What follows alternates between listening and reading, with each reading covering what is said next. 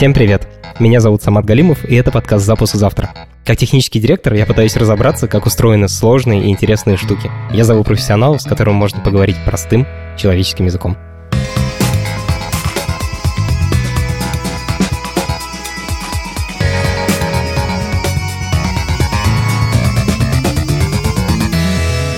Подписывайтесь и ставьте нам 5 звезд. Это для нас очень важно.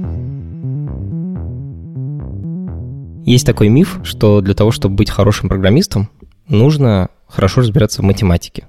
Я, мне кажется, уже много раз по ходе про это говорил, что это все неправда. Но, конечно, доля правды в этом тоже есть. Подробно разобраться в этом вопросе хочется с профессионалом, который разбирается и в математике, и в программировании. Второй миф, который я часто слышу и с которым я сталкиваюсь, это то, что девушкам в программировании не место что лучшие программисты и лучшие математики — это мужчины, и вообще это не женская профессия. Сейчас я буду смеяться, потому что э, мой сегодняшний гость, точнее гостья, ее регалия — это живой ответ на все эти вопросы. Говорить я сегодня буду с Леной Буниной. Лена — профессор Мехмата МГУ. Она занимается суперсложной, суперкрасивой областью математики. Во-вторых, Лена HR-директор и гендиректор Яндекса в России. Извините, что я смеюсь. Вообще весь смех внутри эпизода мы вырезали, а вот сейчас я отсмеюсь, потому что, ну, представляете, да, вопросы, которые мы ставим, и человек, который на них отвечает. Мне кажется, тут, в принципе, есть ответ на большинство вопросов. Мне даже было неудобно задавать часть вопросов, но Сейчас вы услышите и поймете, что Лена — это такой классный собеседник, что с ней можно обсуждать что угодно, и это дико интересно.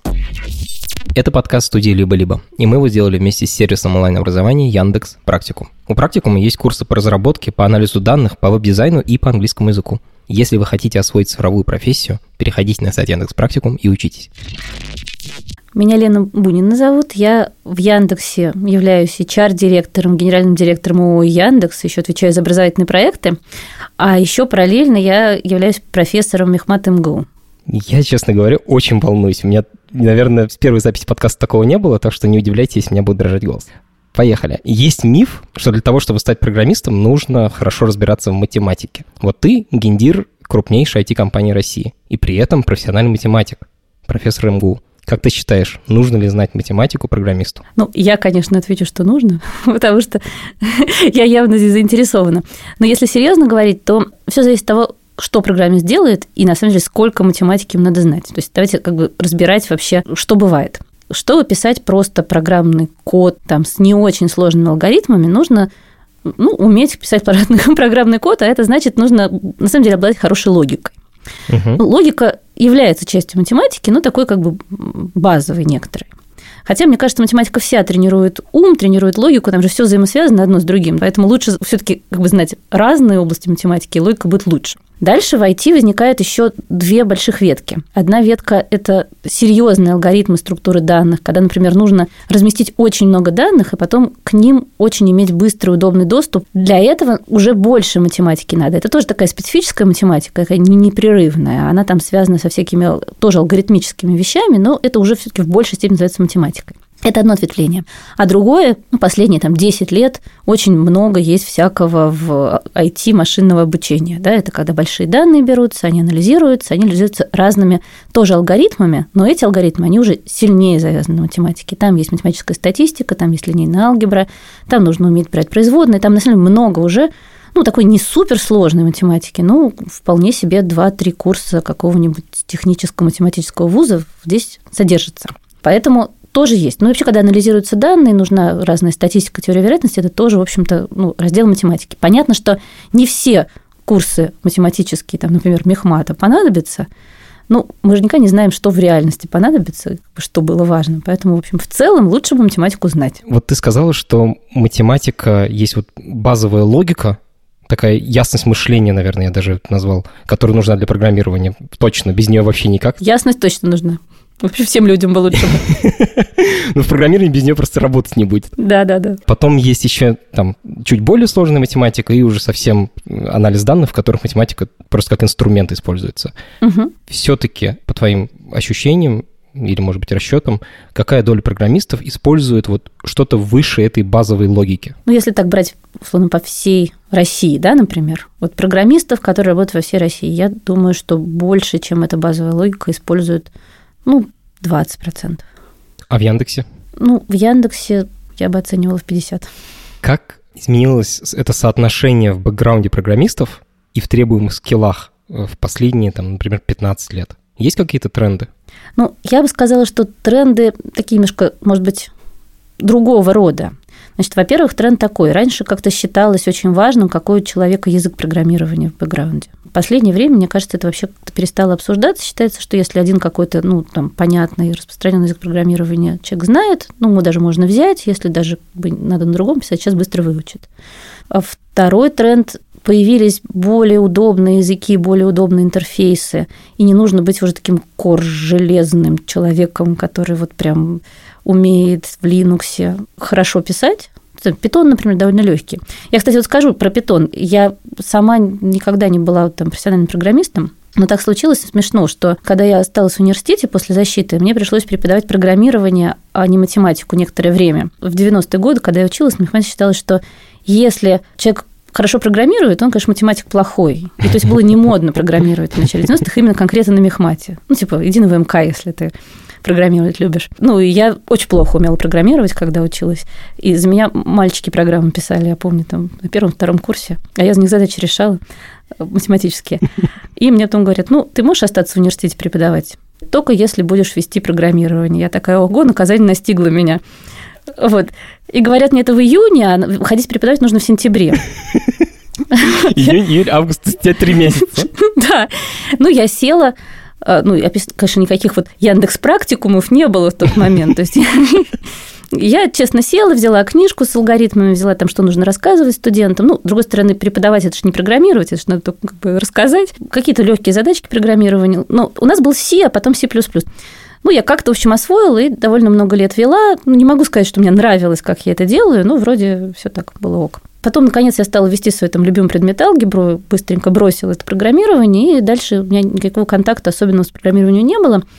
И потом так получилось, что в школе анализа данных мы там с ребятами, еще двумя тоже, которые там администраторы, мы решили тайком закончить э, школу анализа данных как бы на троих в Яндексе. Ну, в смысле, мы сами вроде ее там придумали, делаем, ведем, а при этом ну, не закончили ничего, и многие курсы не знаем. Мы решили поступим тайком, как бы заведем такую тайную студентку, которую там будет фамилия одного, имя другого, отчество третьего. Там нужно три курса за семестр сдавать. Вот мы будем каждый давать по одному курсу. Как раз получится, что вот времени хватит. Как раз на второй и третий семестр я взяла машинное обучение. Ну, очень было интересно его хорошенько выучить. А как бы выучить, кроме как вот так, было явно ну, невозможно.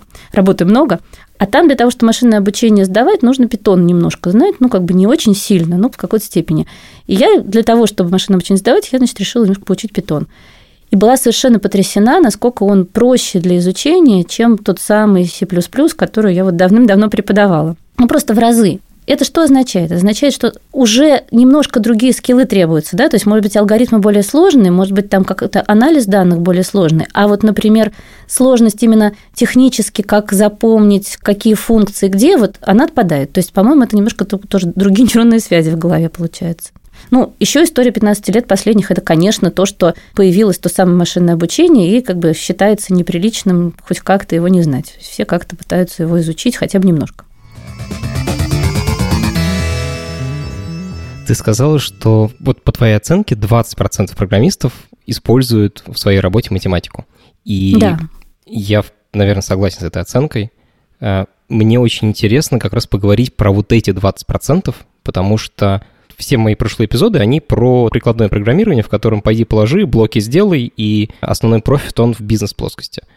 То есть программирование довольно тупое. Ну, если уж совсем честно, uh-huh. прямым текстом говорить, то там ничего умного нет. Люди, которые думают, что это какая-то магия, они сильно заблуждаются. Нужно просто ясно мыслить. А вот с тобой я хочу поговорить про те части программирования, в которых нужна математика.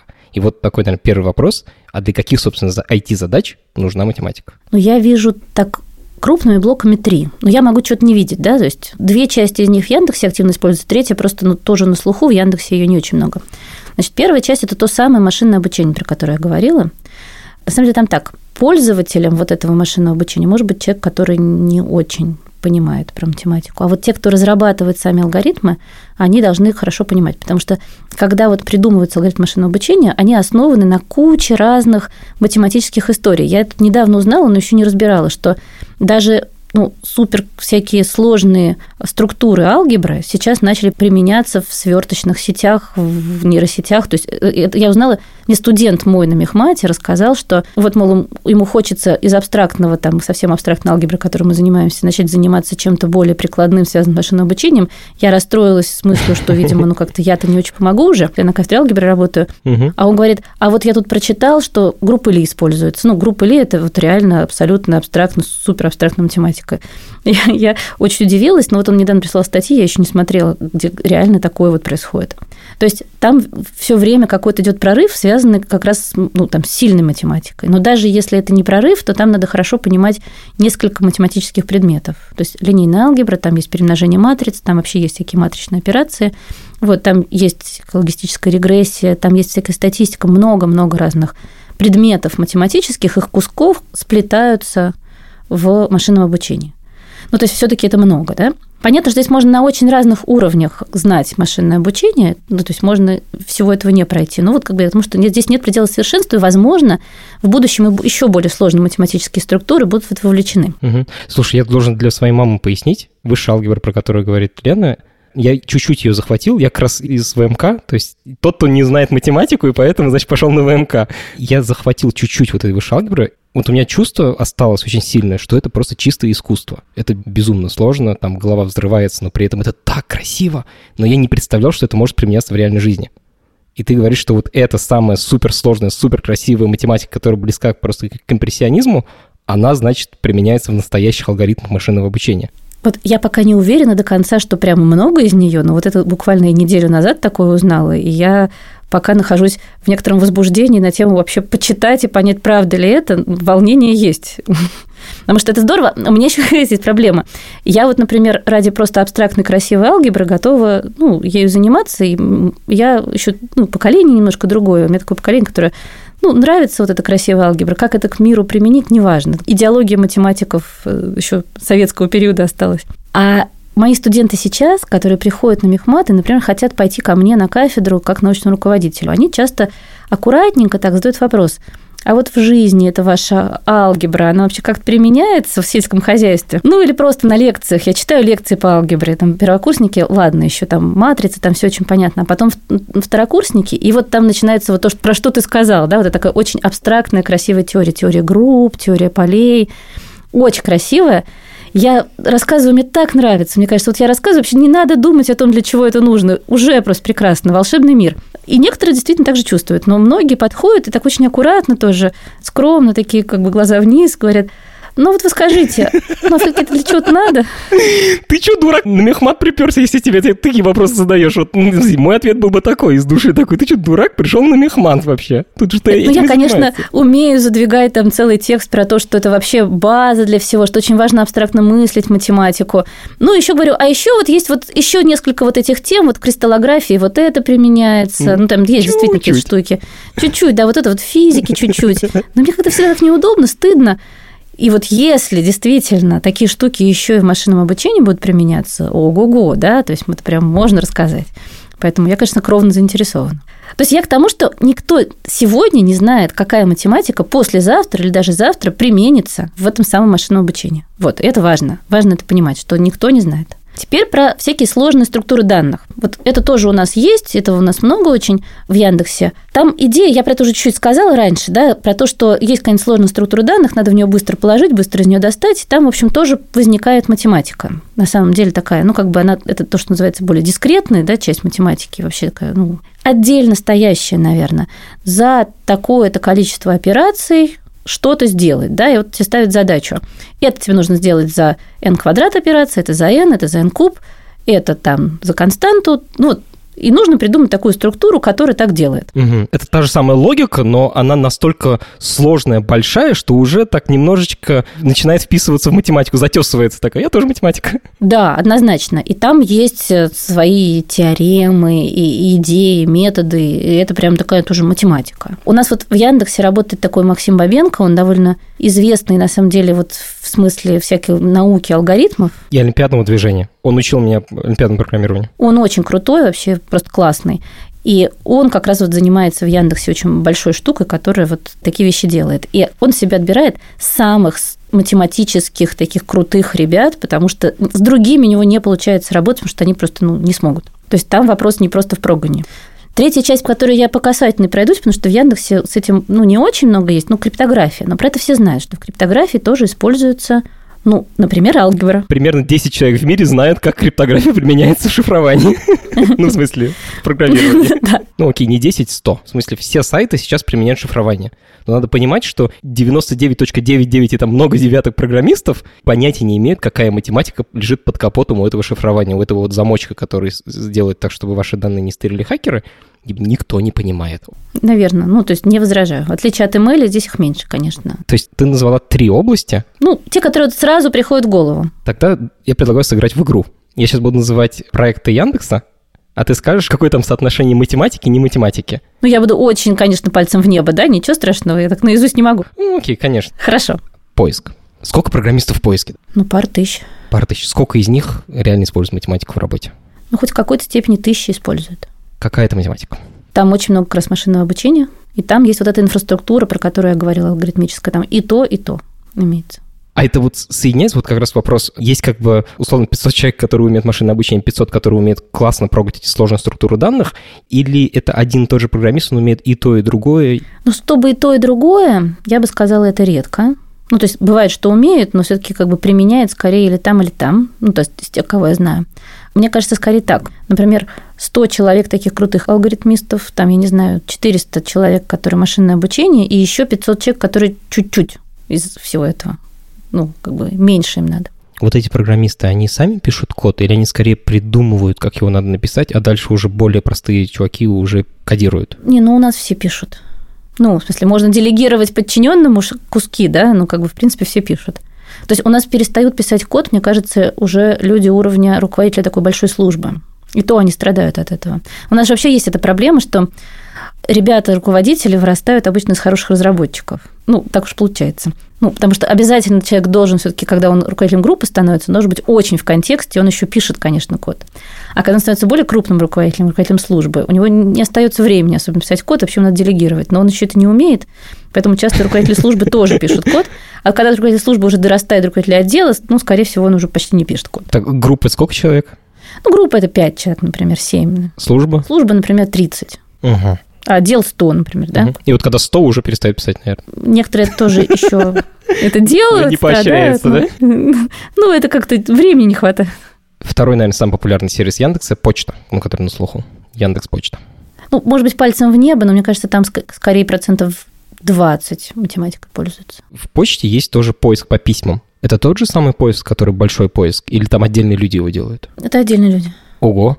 То есть это не такой блок, который можно вытащить и вставить? Нет, ну как, можно вытащить блок из поиска, некий движок, и надо его дорабатывать. Это, кстати, мало, мало людей делают, это как раз небольшая команда. Ну, сколько есть не секрет? Ну, от 100 до 200 максимум. Там антиспама, кстати, много, вот. Там скорее антиспам. Антиспам, антифрод вообще это супер важная отдельная штуковина. Да. Больше 90% всех писем на свете – это спам. То есть e-mail постоянно бомбардируются спамом.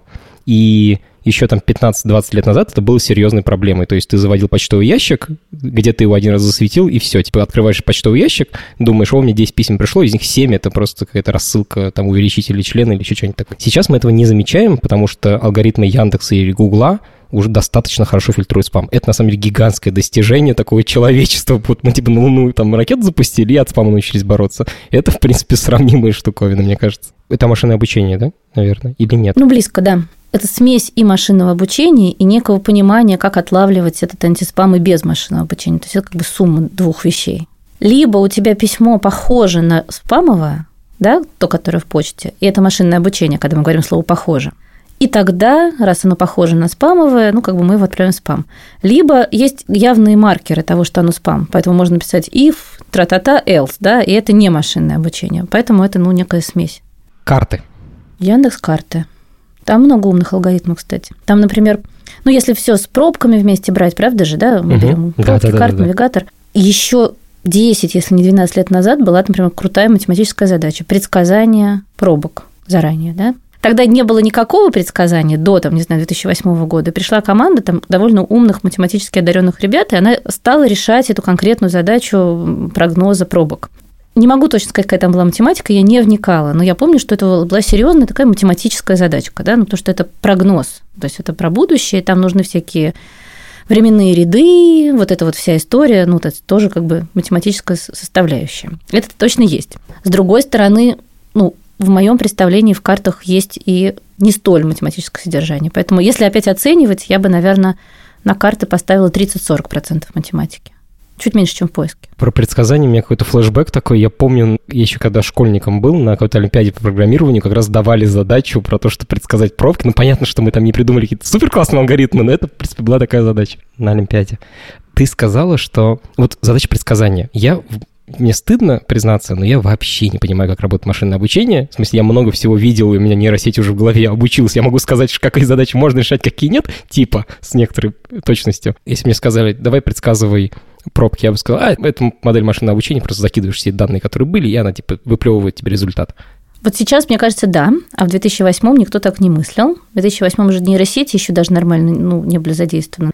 И вообще, как бы, мне кажется, в 2008 вот это вот самое машинное обучение, оно было такое очень простенькое. В смысле, алгоритмы такой простенькие очень применялись, и скоростей не было нормальных. Ну, короче, тогда я думаю, они использовали что-то, что мы сейчас бы интерпретировали как машинное обучение. Но мне кажется, тогда это было какое-то более такое математическое, они придумывали что-то с нуля. И правильно понимаю, что они, может быть, даже делали то, что сейчас называется машинным обучением, но не использовали весь этот аппарат, который сейчас уже наработан, они просто с нуля это делали на коленке. Конечно, и нейросетей тогда не было. Ну, в смысле, невозможно было их обучать тогда не было мощностей. Там какая проблема? Нейросети как-то ну, начали играть уже сильно после 2010 года, когда вот появились мощности, на которых можно было обрабатывать. То есть просто тупо железо стало выдерживать такое количество? Да. Смешно еще то, что придуманы были нейросети 70-е, так, 70-е да? годы да, прошлого века.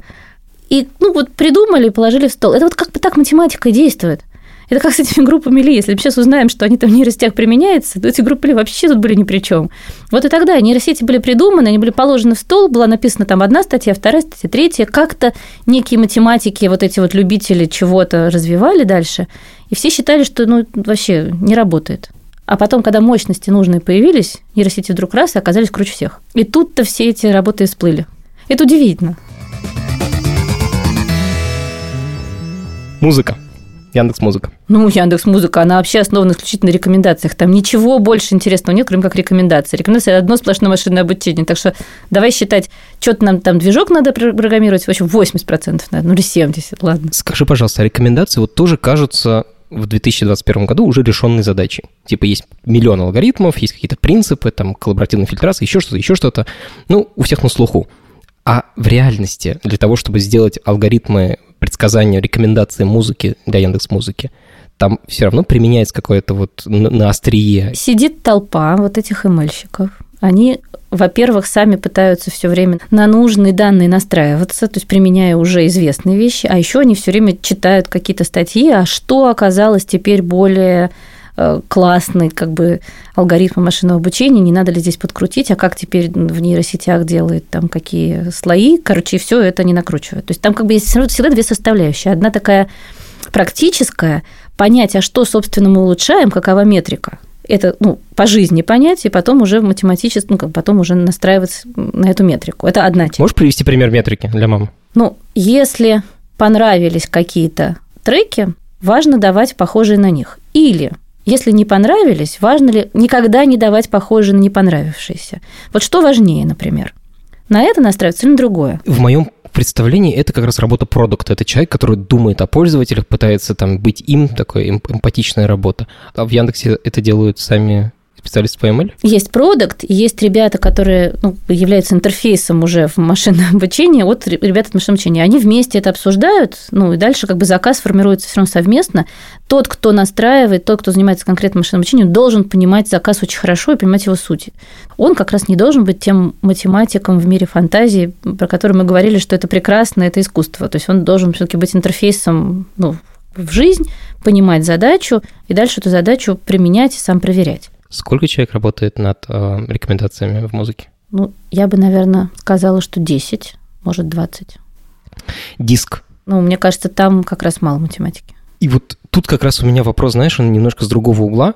Правильно ли я понимаю, что есть вот какие-то строительные блоки технологические, например, хранение файлов? Оно есть, наверное, и в фото, и в почте, и в чем-то еще – Это вот как бы есть такие строительные блоки или все-таки каждый сам делает? Конечно, есть строительные блоки, которые делаются в общей инфраструктуре Яндекса. Ну, у нас известна компания наша велосипедизмом, это такая еще, я помню, с 2008 года картинка про то, как устроена какая компания, там Microsoft все пистолеты друг другу наставили, а в Яндексе такие велосипеды. Слово велосипеды что оно означает? Велосипед что означает? Да. означает, что в каждом куске может возникнуть своя какая-нибудь инфраструктурная штуковина, написанная совершенно независимо от других, и, возможно, это изобретение велосипеда с нуля. Это как бы взялось из вот этого, изобрели велосипед, да, как бы. В каждом месте пришла команда разработки говорит, мы с нуля сейчас разработаем свое, потому что не, не подходит никакое рыночное решение, никакое решение в другой куске Яндекса, и мы сейчас свое разработаем. Как бы не то, чтобы это полностью исчезло, но сейчас у нас много есть централизованных инфраструктурных вещей, которыми как бы иногда все пользуются, прям все обязательно. Иногда желательно, но если ты такой стартап внутри можешь не пользоваться, ну, иногда вот предлагаем решение, хотите берите, хотите нет. А можешь привести примеры таких э, вещей, которые либо обязательные, либо можно попользоваться? Нет, ну вот, например, как с, с Максом Бабенко, я как раз про него рассказывала, угу. он делает какую-то такую большую-большую структуру хранения данных, она у нас называется э, Яндекс Тейбл, ИТ мы ее называем, в IT. Ну, мы по-русски называем, называем ее ИТ, это прекрасное слово. Он делал долго, он сделал очень классную, она и на Яндекс настроена, при этом офигенски математическая такая классная. Ну, и не то, чтобы прям все обязательно-обязательно должны ее пользоваться, но, по-моему, пользуются почти все, потому что она классная. Это такая бесконечно большая таблица, да, насколько я понимаю? Да-да-да большая таблица, которая правильно хранится, которая хранится распределенно, так, чтобы потом на то, чтобы вытащить данные или положить данные, как можно меньше времени требовалось, при этом, чтобы если там что-то поломалось, то оно не поломалось полностью. Ну, сложная очень такая инфраструктура. Нужно пояснить, что вообще-то это задача баз данных, программ баз данных. И я в своей работе использую там баз данных MySQL или Postgres, ну, в общем, стандартные базы данных. Там у них проблема в том, что когда данных больше, чем помещается на один компьютер, начинаются всякие очень сложные вопросы. И, видимо, вот ваша таблица ИТ, она как раз умеет... О, да. Это не один компьютер, да. Мягко скажу. Причем, мне кажется, у всех технологических компаний есть такие таблицы. У Google называется Bigtable или BigQuery, наверное. У Amazon есть такая же. Какие еще есть такие вот инфраструктурные детальки? Не, ну есть вот у нас место, куда можно весь свой код выкладывать, и там есть какие-то куски, которые можно брать, как бы такая удобная штука, в которой можно этот код еще проверять. Ну, короче, такая общая э, инфраструктура для разработки кода, да, называется Аркадия. Подожди, своя система контроля версий? Да, да, да, конечно. Ну, же Яндекс с велосипедами, ты что? Хорошо, таблица. Вот рекомендательные системы, я так понял, не являются таким комодити, то есть каждый сервис строит их для себя сам самостоятельно. Но опять же, есть некоторая общая платформа, которая помогает рекомендательную систему на себя настраивать. Вообще, как бы во всех вот таких вещах, типа рекомендательные системы, типа вот, ну, комитов кода, есть какая-нибудь общая разработанная хорошая платформа, которую в той или иной степени берут и настраивают под себя или там в ней работают. Вот это прям всегда. Ну, все-таки очень уже мы давно существуем, мы очень большие, поэтому такие большие вещи, конечно, есть. Еще одна штука, я на самом деле забыл про этот сервис. Вы же поставляете рекламу. В смысле, вот эта штука, она, по называется арбитраж трафика или RTB, Real Time Bidding. Да. Сколько там математики? Там только математика, мне кажется. Да? Во-первых, в чем задача? Подожди. Ну, нужно сделать следующее. Есть рекламодатель, который хочет прорекламироваться тем и только тем людям, которым, вообще говоря, релевантно, то есть именно подходит их реклама. То есть вот человек сейчас, например, празднует день рождения, хочет заказать торт. Вот в этот момент ему надо показать заказ торта, да?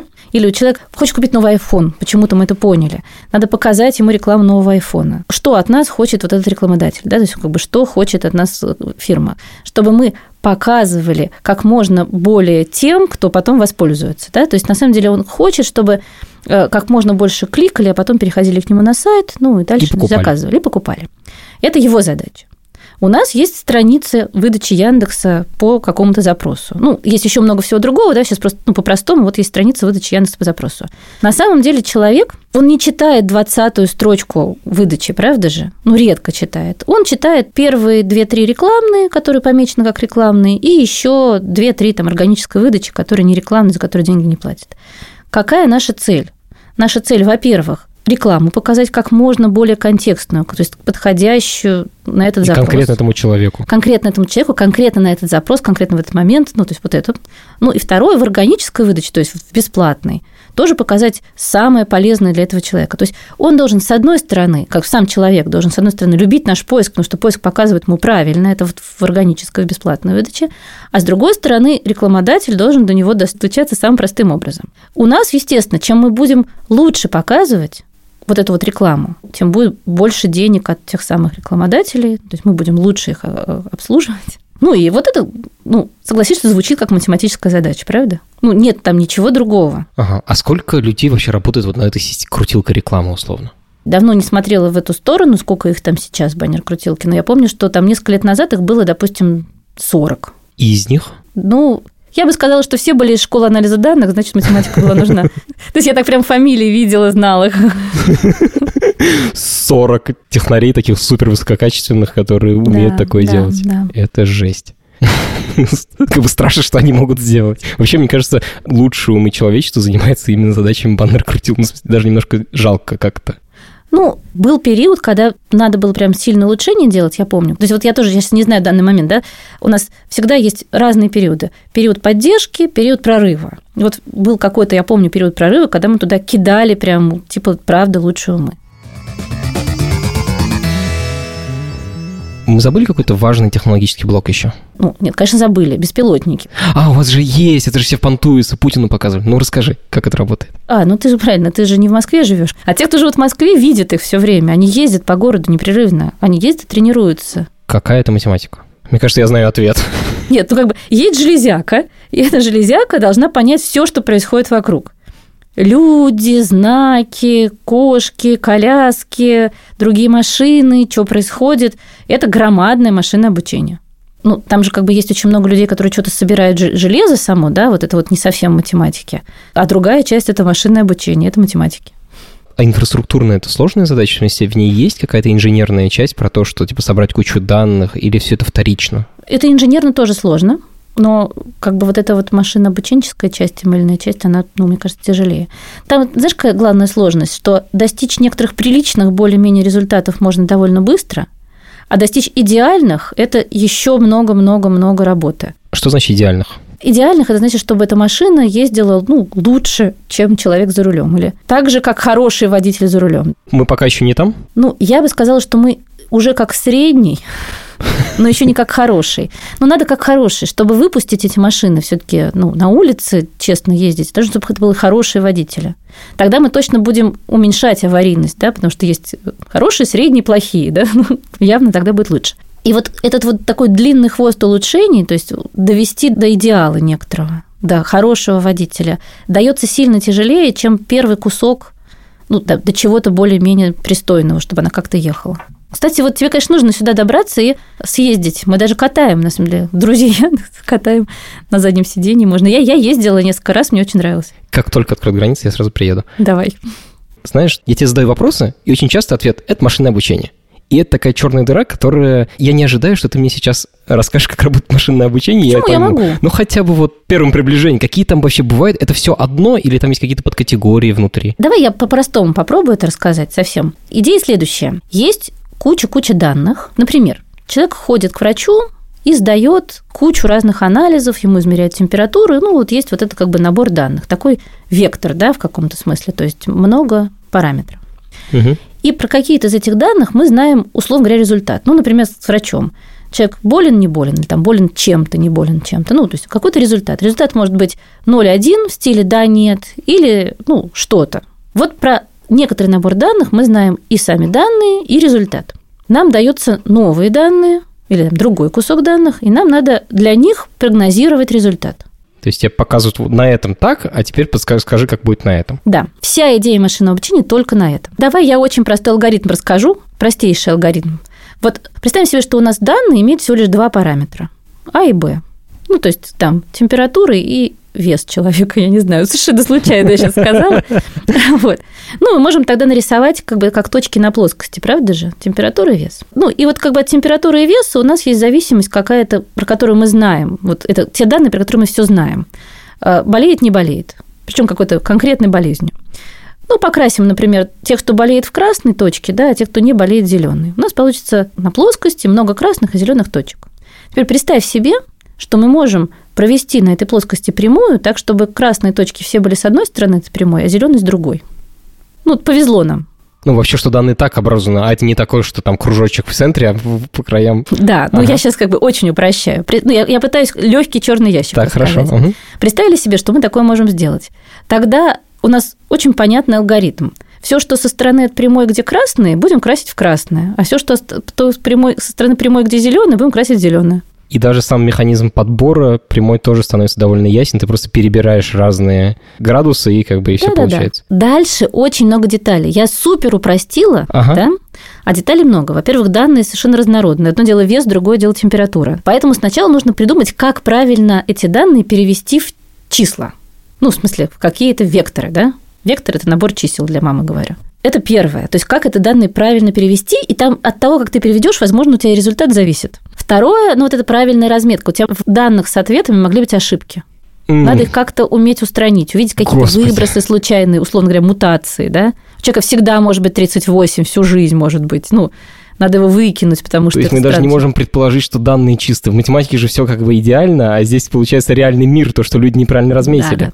Дальше следующая часть. Теперь надо выбрать, а какие мы алгоритмы вот я сказала такую прямую провести, да, рассказала такой алгоритм. Есть всякие другие, много-много других. И даже когда не было нейросетей, был набор возможных способов, как вот здесь можно мыслить. Предсказаний как-то строить, да? Каких-то, да. Значит, то есть модель это называется. Дальше надо выбрать вот эту модель, как мы придумаем это делать.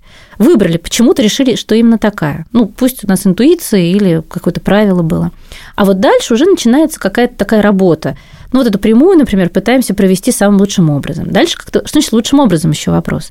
Что лучшим образом это надо еще уметь проверять хорошо ли у тебя получается. Есть те данные, которых обучаешься, и их нельзя использовать для обучения, потому что да, иначе получится. Ага. совершенно верно. А есть специально отделенные тестовые закрытые данные, на которых ты проверяешь, получается ли у тебя.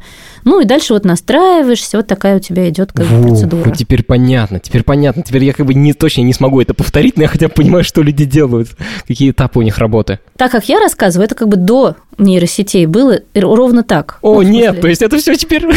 А когда нейросеть, вообще не понятно, что она там делает, но она сложно устроена, ты не можешь вот как-то то есть в нейросеть в нее так, ты закидываешь данные с ответами, а потом она что-то такое тебе вдруг выдает. А в чем тогда работа инженера-то заключается? Такой же не инженер, это, конечно, математик в каком-то смысле. Он такой, ну, это, на самом деле, очень прикладной математик. Такой, в моем понимании, не математик. это называется, да, да, да. В моем понимании, конечно, это не математик, но а, можно считать, что математик. Он такое знает, что если задачи про тексты, то там скорее нейросети должны быть вот так сконструированы. Если там про картинки, то всяк. И дальше вот а что знает, сконструировано? Как... Он прямо руками типа строит эти да, графы? Да, нейросеть состоит из слоев. Там эти слои бывают разных типов. Эти типы всякие новые еще придумывают. И их можно поэтому по-разному делать. Слоев как бы количество, какие слои, там это все разное. Мне кажется, что это уже такой ситуация становится довольно инженерной наукой. Сколько программистов в месяц вообще нанимает Яндекс? Мы нанимаем, мне кажется, примерно сотню программистов в месяц. А уходит? Значит, я не права. Это значит, что мы нанимаем чуть больше 100, а уходит примерно 100, вот так. Ну, потому что у нас рост всегда есть, он не очень большой. Ну, поэтому баланс примерно чуть-чуть плюс. Поэтому где-то это как бы сотня ходящих туда-обратно. А всего человек 5 тысяч, наверное, да? 7? Сколько? Программистов примерно 5 тысяч, да. У нас сейчас 12 тысяч э, сотрудников всего, я бы считала, что программистов 5 тысяч. Вот ты гендир крупной IT-компании.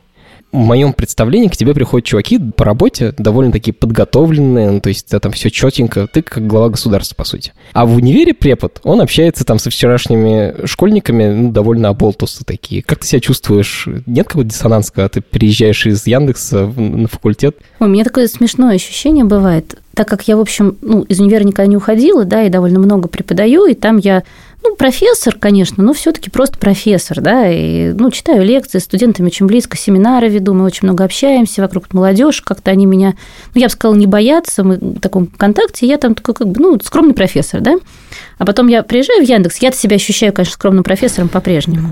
И у меня иногда разрыв шаблона возникает, потому что я понимаю, что многие сотрудники меня считают уже там кем-то, кто, я не знаю, кто на метро не ездит. Ну, не знаю, ну, понимаешь, как бы мою мысль? Ну, ты в метро ты ездишь? Да, езжу. Ну, как, когда это быстрее, чем такси, езжу. Ну, у меня все просто очень, да, как бы я смотрю, что быстрее еду.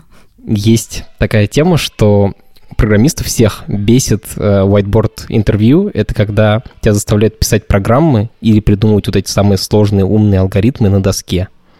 И есть мнение, я с ним согласен, что 90% программистов 90% времени вообще математикой, ну, там, сложным ничем не, не занимаются, они сидят, пишут код.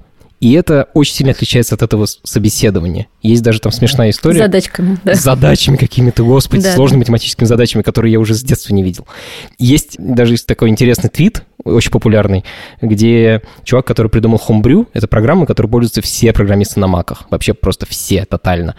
Его не взяли на собеседование в Google, потому что он не смог там какое-то бинарное дерево перевернуть, ну, то есть математическую задачу решить. Как ты вообще относишься к whiteboard интервью и есть ли они в Яндексе? В Яндексе есть. В Яндексе есть такие так называемые АА-секции для тех бэкэндеров, которые приходят в Яндекс, то есть обычных программистов, да, а, мы делаем ну, некоторые алгоритм... это алгоритмические секции, где есть задачки, ну, не олимпиадные уж прямо, ну, вот там, ну, про сортировочку что-нибудь, которую нужно написать. У нас очень большие споры про это ведутся, надо, не надо, но мы к этому сейчас так относимся, что, в принципе, любой нормальный программист, который мы хотим видеть у себя, ну, как бы зная, что у нас такая секция будет, и примерно про что она подготовиться за какое-то конечное время может, то есть покажешь некую мотивацию. С другой стороны, это все таки какое-то единообразие отбора, да, то есть мы вот взяли людей, которые такое, в принципе, умеют решать. Это значит, что, например, когда он из одного отдела вдруг захочет перейти в другой отдел, где, например, может быть уже алгоритмическая задача, ну, его можно будет спокойно ротировать. Это тоже важно.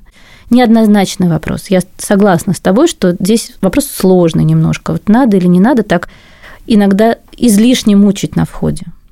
Но, с другой стороны, все таки объективная штука. Вот как бы решил, не решил такую задачу, это штука объективная. Ну, а что она показывает? Ну, она показывает умение решить некую алгоритмическую задачу. Я из этих секций задачу могу решать. Ну, а я, я не сомневаюсь, ты преподаватель мехмата, господи. Ну и что? Я здесь за свое мнение вот так вот железно не держусь. Мы, мы правда это обсуждаем. Тема сложная. Как ты начала заниматься математикой? Когда мне был год и месяц, мне подарили лопатку синюю. Я ушла в комнату, вернулась с зеленой лопаткой, взяла две лопатки в руки сказала два. Папа мой это увидел и сказал, у меня растет гениальный математик в семье. Вот. Поэтому, наверное, тогда, да? В смысле, я любила математику безумно всегда. Потом я побеждала в Олимпиадах. Ну, вот так я, собственно, и стала математиком. А в Яндекс ты как попала? А в Яндекс я попала тоже смешно. Вот я была преподавателем на мехмате, еще там паре мест работала, на самом деле преподавала. И мне это очень нравилось, кстати, наукой занималась. И знакомый мне позвонил в какой-то момент, это был 2007 год, и предложил мне почитать какой-нибудь предмет айтишный в школе анализа данных, которая еще только начала придумываться. Ну, то есть еще даже у нее как бы не было такого названия. Я ничего не знала про Яндекс, я совершенно не хотела ничего про IT читать, я только-только наконец избавилась от преподавания программирования, взяла только алгебру. Вот. Ну, или даже еще, может, не избавилась, но точно не хотела больше. Я сказала, что, ну, я как бы нет, не готова. Он говорит, ну, а просто познакомиться с основателем Яндекса Воложем ты готова сегодня? Ну, просто поговорить об этой школе. Ну, тут мне стало интересно. Вот, я поехала знакомиться. Ну, и что-то мы поговорили о том, как вообще такую школу можно было организовать. То это прям, это было серьезное дело, потому что 2007 год был тот год, когда в Яндексе поняли, что вот этих вот крутых специалистов, на самом деле это вот эти дата-сайентисты, которые сейчас так называются, тогда никто не знал такого названия, что их на рынке не найти, и надо что-то делать, надо как-то их начать учить, причем непонятно, кто их будет учить, как, никаких не было ни вузов, ни программ обучающих, ничего не было, такое пустое поле абсолютно. И вот Аркадий тогда ну, придумал, что это нужно как-то организовать. И вот он мне рассказал свою идею, я очень обрадовалась, сказала, что идея классная, мы там прям все обсудили, ну, просто теоретически. У меня не было никакой идеи, что я что-то буду делать с этим. Буквально через несколько дней мне позвонили, говорят, приходи на встречу, где мы будем обсуждать вот открытие этой школы. Ну, я пришла на эту встречу, тоже было интересно, и мне предложили стать директором этой школы. Ну, в смысле, организовать ее. Звучало так интересно, что я сказала «да», только если я не уйду из университета и буду по-прежнему преподавать. Аркадий сказал «ну, хорошо». Собственно, так я пришла в Яндекс. Подожди, это же не твоя область математики, да? Вообще нисколько. То есть я просто очень любила все организовывать, ну, такой характер.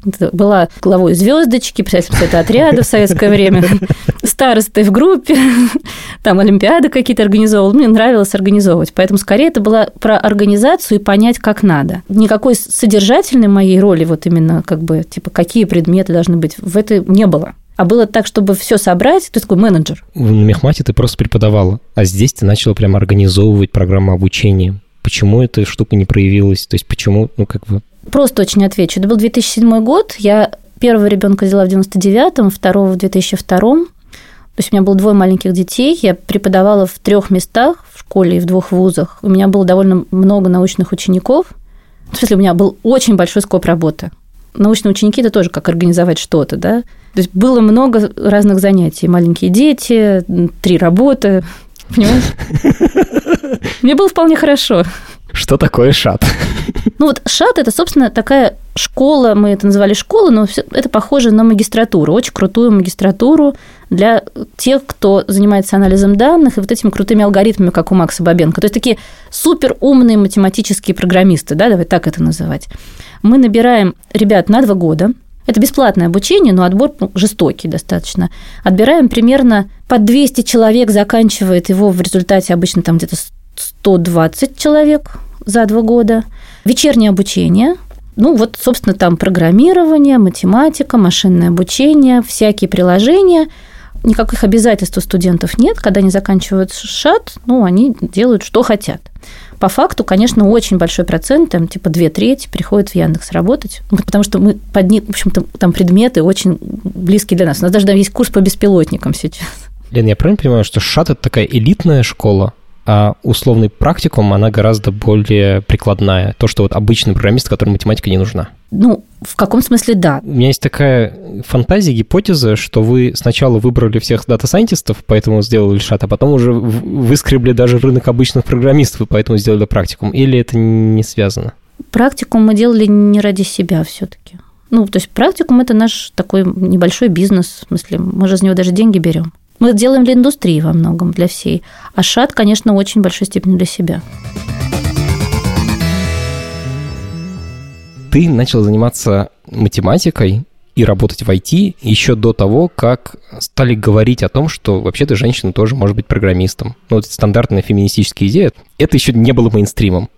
Ты замечаешь какое-то изменение вообще вот э, вопроса гендера за последние 15 лет? Я замечаю. В мат-классах раньше в мое время и даже 10 лет после моего обучения в мат-классе было девочек примерно по 3 на 20 человек, 25 даже иногда. А сейчас в мат-классах количество девочек доходит до 10, например, от 25.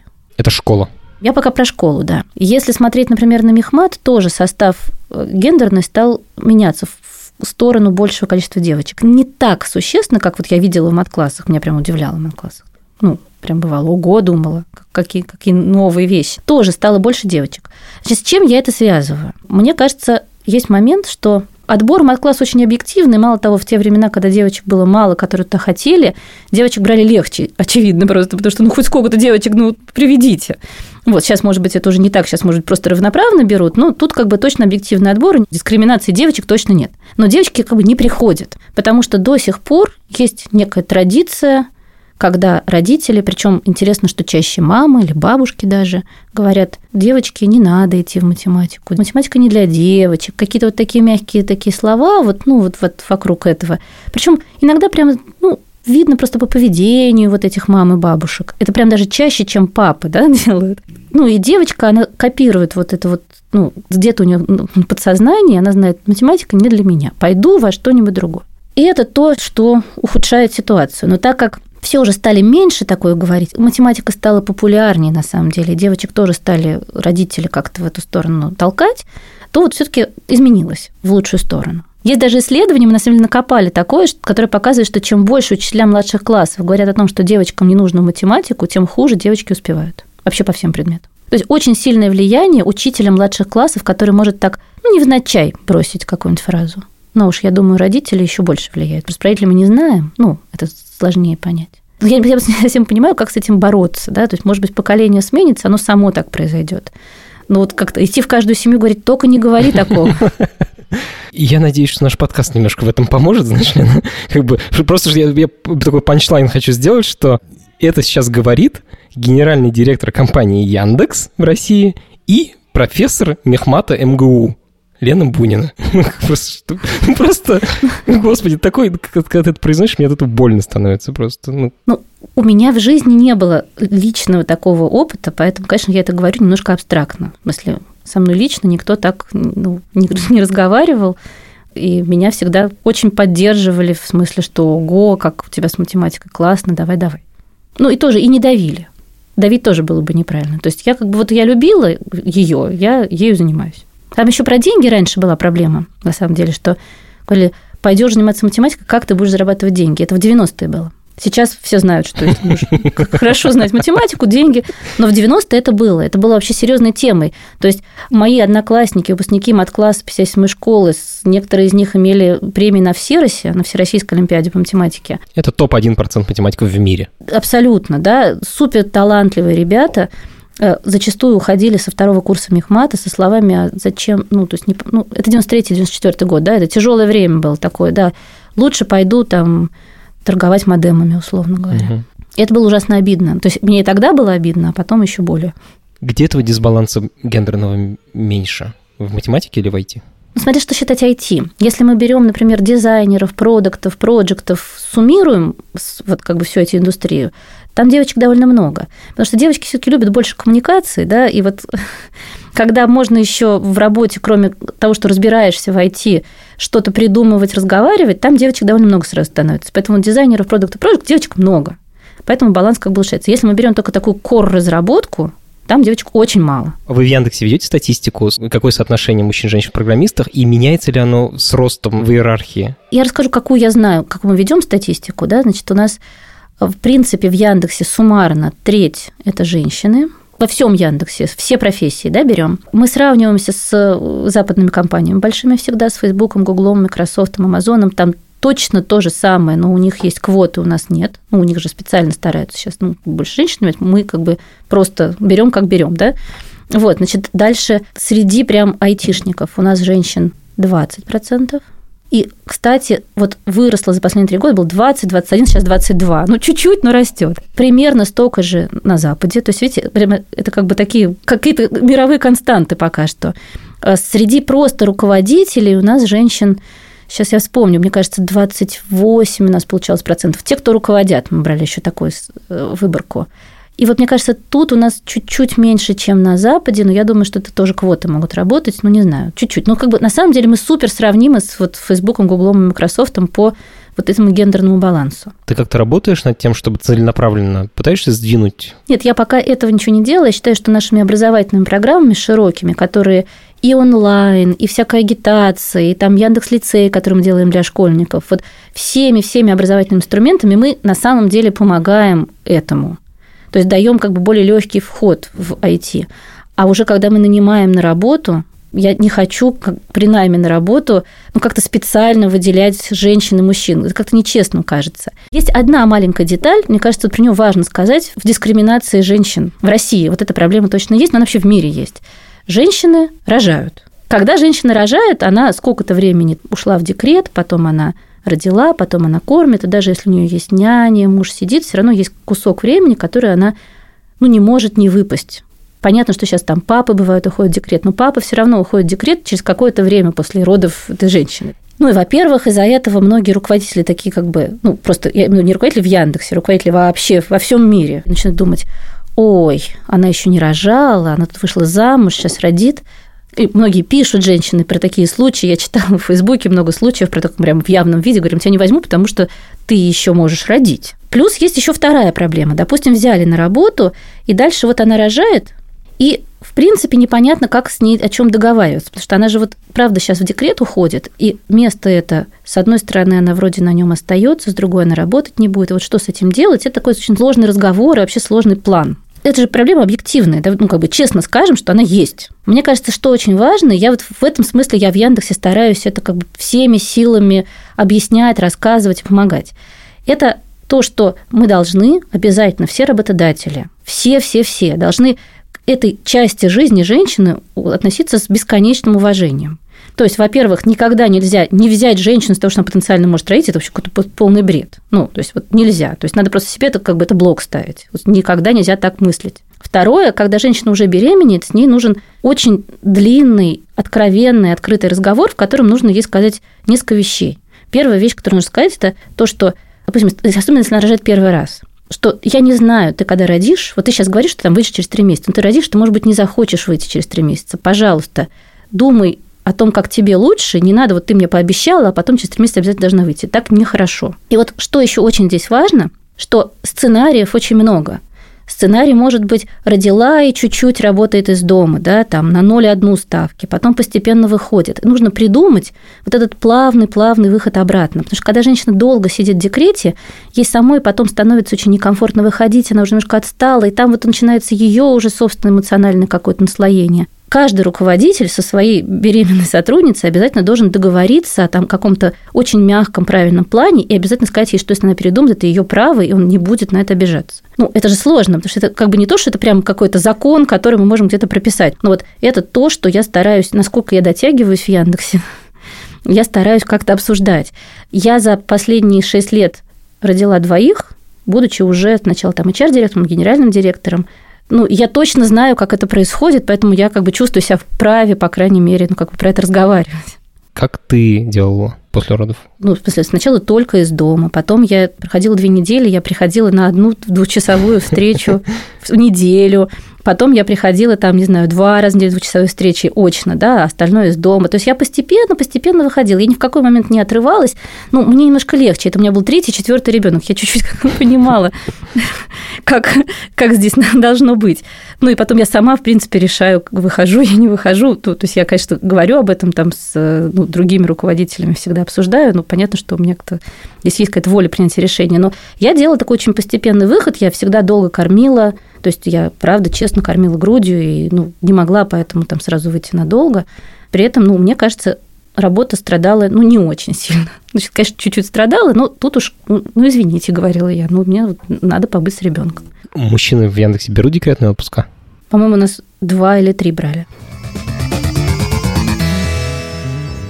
У нас есть финальный вопрос, который я всем задаю. Что ты читаешь в интернете? Может быть, слушаешь, смотришь по профессии или какой-то guilty pleasure? Именно в интернете я вообще, конечно, чтец, а не смотритель совершенно. То есть вот я из того поколения, которое любит читать тексты. Посоветуй какую-нибудь книжку или сайт, или статью. О, я сейчас посоветую книжку, можно? Как раз про нашу тему я вообще влюбилась в эту книжку. Она, по-моему, недавно вышла. Называется так «Почему у женщин при социализме секс лучше?» ну, это реально такая полунаучная книжка, вообще очень классная. Она абсолютно про вот этот самый гендерный баланс, дисбаланс и про историю. Вообще просто книжка огонь. И название классное. Супер. Лен, спасибо большое, что нашла время. Я счастлив, что ты пришла. Спасибо тебе большое. Мне было приятно. Счастливо. Это подкаст студии «Либо-либо», и мы его сделали вместе с сервисом онлайн-образования Яндекс Практикум. Над подкастом работали редактор Юлия Яковлева, продюсер Павел Боровков, звукорежиссер Ильдар Фаттахов, за джингл спасибо Алексею Зеленскому.